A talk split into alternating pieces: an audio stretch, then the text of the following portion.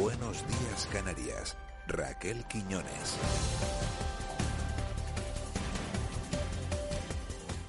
Cerramos hoy con otra cita que tendrá lugar los días 9 y 10 de septiembre. Espodrónica, la sexta edición del sector de los drones. Isabel Boatas, directora y fundadora de esta exposición. Buenos días.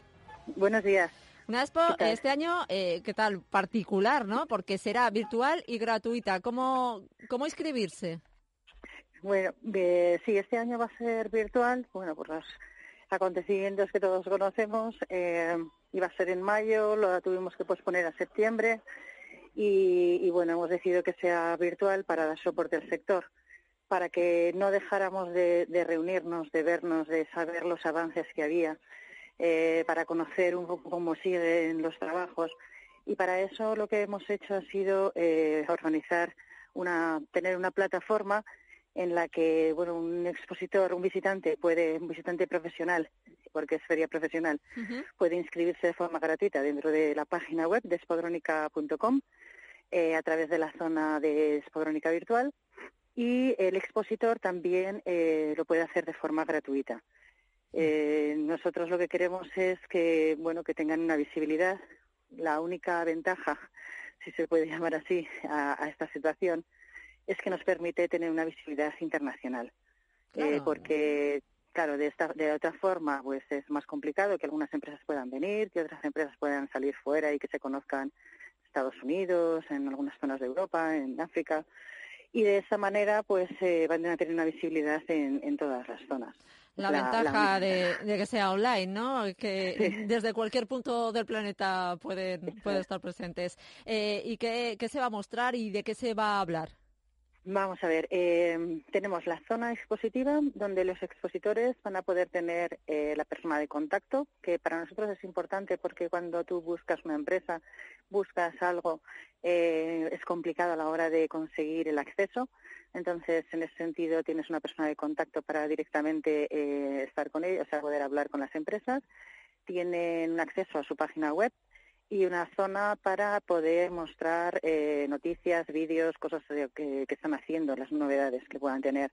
Luego tenemos otra parte que será de networking, donde las empresas van a poder eh, chatear con los con los eh, con las otras empresas que quieran o profesionales que necesiten hablar con ellos. Y tenemos una zona de jornadas de networking eh, o sea, de networking, perdona, de, mm, de, agenda, ¿vale? Como webinars y cosas así. En esa parte, las expositores van a poder eh, colgar sus, eh, sus eventos en la agenda durante todo el año, porque la feria pretende estar, la feria virtual pretende durante 365 días al año estar disponible y que puedan ellos colgar sus agendas, sus agendas y, todo lo que quieran mostrar. Pero nosotros, dentro de lo que es Expodrónica, lo celebraremos el 9 y 10 de septiembre, como bien has dicho, eh, organizando unas jornadas un poco especiales eh, que, a nosotros nos interesa, creemos que es algo que puede interesar al sector, vamos. Eh, tenemos la parte de inauguración, que, bueno, pues vamos a, vamos a ver todas las personas que puedan estar en esa inauguración. Hemos hecho una solicitud porque teníamos un comité de honor que estaba previsto de, con el presidente que lo presidía Su Majestad el Rey, eh, el presidente de gobierno, presidente de la comunidad, eh, ministro de, Ciencia. Entonces, bueno, pues vamos a ver si pueden dar algo de apoyo al, sector, ¿no?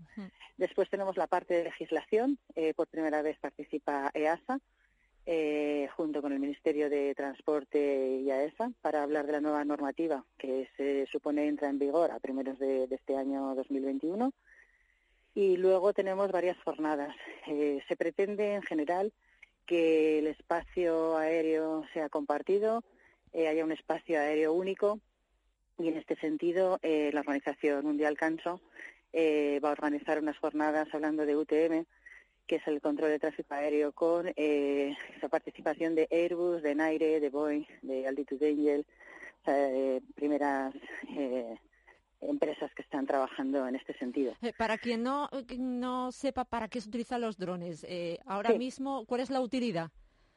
Bueno, mm, cada vez es mayor. Ahora yo creo que se utiliza casi en todos los aspectos, en todos los terrenos. Eh, un dron es una herramienta, ¿vale? Es una herramienta que lleva incorporados pues sensores, cámaras, eh, todo lo que se le quiera meter. Ahora mismo hay una de las jornadas precisamente que va a hablar sobre la inteligencia artificial, que es toda la, parte de es como enseñar al dron, ¿no? Enseñarle qué es lo que tiene que hacer para que sea autónomo de verdad. Entonces, eh, se utiliza en la agricultura, en construcción, en minería, en arquitectura, en eh, todo lo que es aparte de, de medio ambiente también para ver eh, bueno pues como control de plagas eh, forestal cómo están las eh, la contaminación de los ríos salvamento eh, rescate eh, seguridad control del tráfico. Muchísimas utilidades vamos. las utilidades son inmensas. Eh, la ventaja es eso, que desde que empezaron y era una cámara que recopilaba un montón de datos y de imágenes eh, perfectas, eh, bueno, pues ha conseguido que, que pueda eh, utilizarse, se puedan incorporar eh, muchas más aplicaciones dentro y, y, que permite que todos los trabajos que hasta ahora se están realizando con mucha más seguridad para los trabajadores y con una precisión mayor, pues sea todavía más eh, importante y más autónomo. Nos quedamos sin tiempo. Isabel Buatas, directora y fundadora de Espodrónica. Gracias por, por estar con nosotros en Canarias Radio. Muchísimas gracias a vosotros gracias. por el Gracias.